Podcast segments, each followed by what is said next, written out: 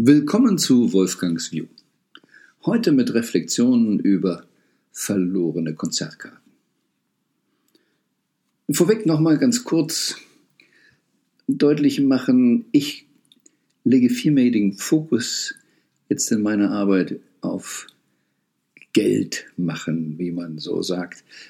Wie kann ich wirtschaftlich gut überleben, beziehungsweise wie kann ich Paradigmen ändern? Denn gerade in dieser nennen wir es mal Corona-Zeit, ähm, vielleicht auch eine Regierungsdurchdrehzeit oder alte Welt crasht mit neuer und die alte verteidigt noch Systeme, die in der Zukunft nicht mehr existent sein werden. Ähm, und deshalb auf verschiedensten Ebenen möchte ich dazu beitragen, ähm, das einmal mit dem Purpose natürlich, dass jeder genau weiß, Wofür will ich meine Lebenszeit tauschen? Dass es so wichtig ist, ihm wirklich auch, egal was draußen ist, sich des Lebens zu freuen und nicht nur die Energie auf Frust zu geben. Und dass es wirklich möglich ist, in einem Wohlstand zu leben, den man manchmal vielleicht sogar noch nicht denken konnte, wollte, durfte, wenn wir unsere Paradigmen ändern. Und deshalb als ein Beispiel das Thema verlorene Konzertkarten. Man hat eine Aufgabenstellung an ähm, Gruppen gegeben und die sollten dann abstimmen, was wird wohl diese Person tun. So, das Beispiel ist nun, eine Frau hat zwei Konzertkarten gekauft, das heißt immer so für 80 Dollar je. Ähm, und nun kommt sie dann zum, ähm, zum Theater, dann, dem Konzerthalle und will die Tickets gerade rausholen und stellt fest, ups, die Tickets sind nicht da. Und wohl auch nicht zu Hause liegen geblieben, sondern verloren. Was macht sie jetzt?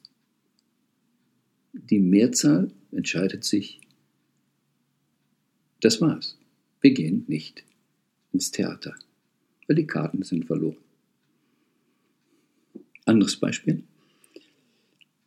Die Frau geht zum Theater, hat Geld eingesteckt und will sich die zwei Tickets für die 80 Dollar kaufen. Sie kommt an, geht an die Kasse, bestellt die, will die Karten haben, guckt ins Portemonnaie und ups, das Geld ist weg. Sie hat ihr Geld verloren. Aber sie hat ja noch eine Kreditkarte dabei. Was wird sie machen? Genau wie im ersten Fall sagen, das war's. Die Mehrzahl geht davon aus, sie wird die Kreditkarte nehmen und die Karten kaufen und dann ins Konzert gehen.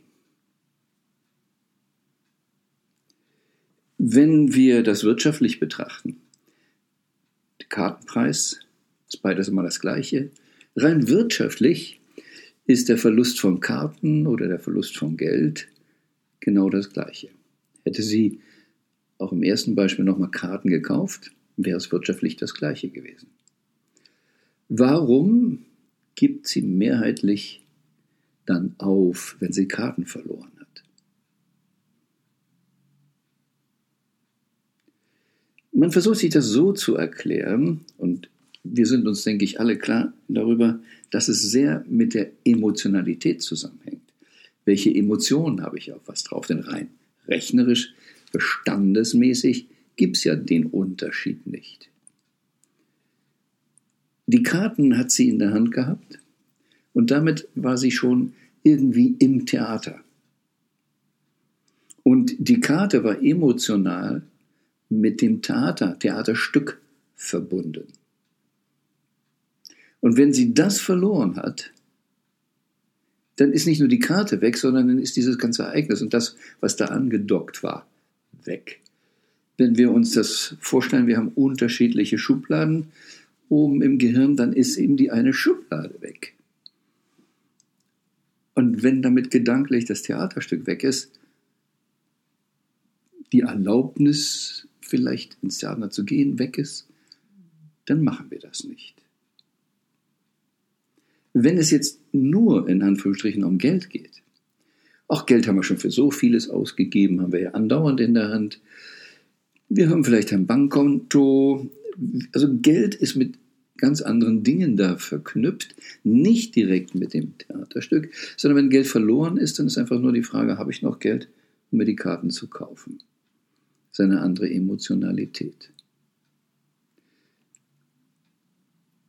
Und es geht nicht ums Wirtschaftliche, es geht nicht um den reinen Geldwertverlust.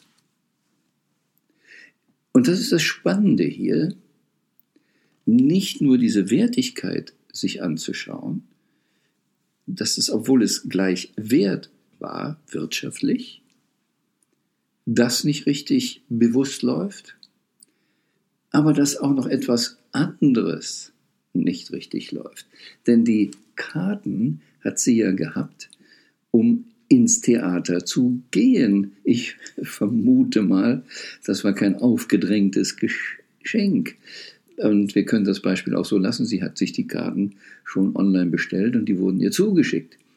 Sie hat es emotional mit dem Stück verbunden. Das heißt, sie wollte eigentlich ins Theater gehen.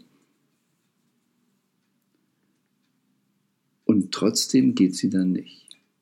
Das heißt, sie stellt sich auch bei Verlust von Karte, von den Karten nicht konsequent die Frage, wie wichtig ist es, mir ein Stück sehen? Ich will das Stück doch sehen. Und gibt in Anführungsstrichen auf.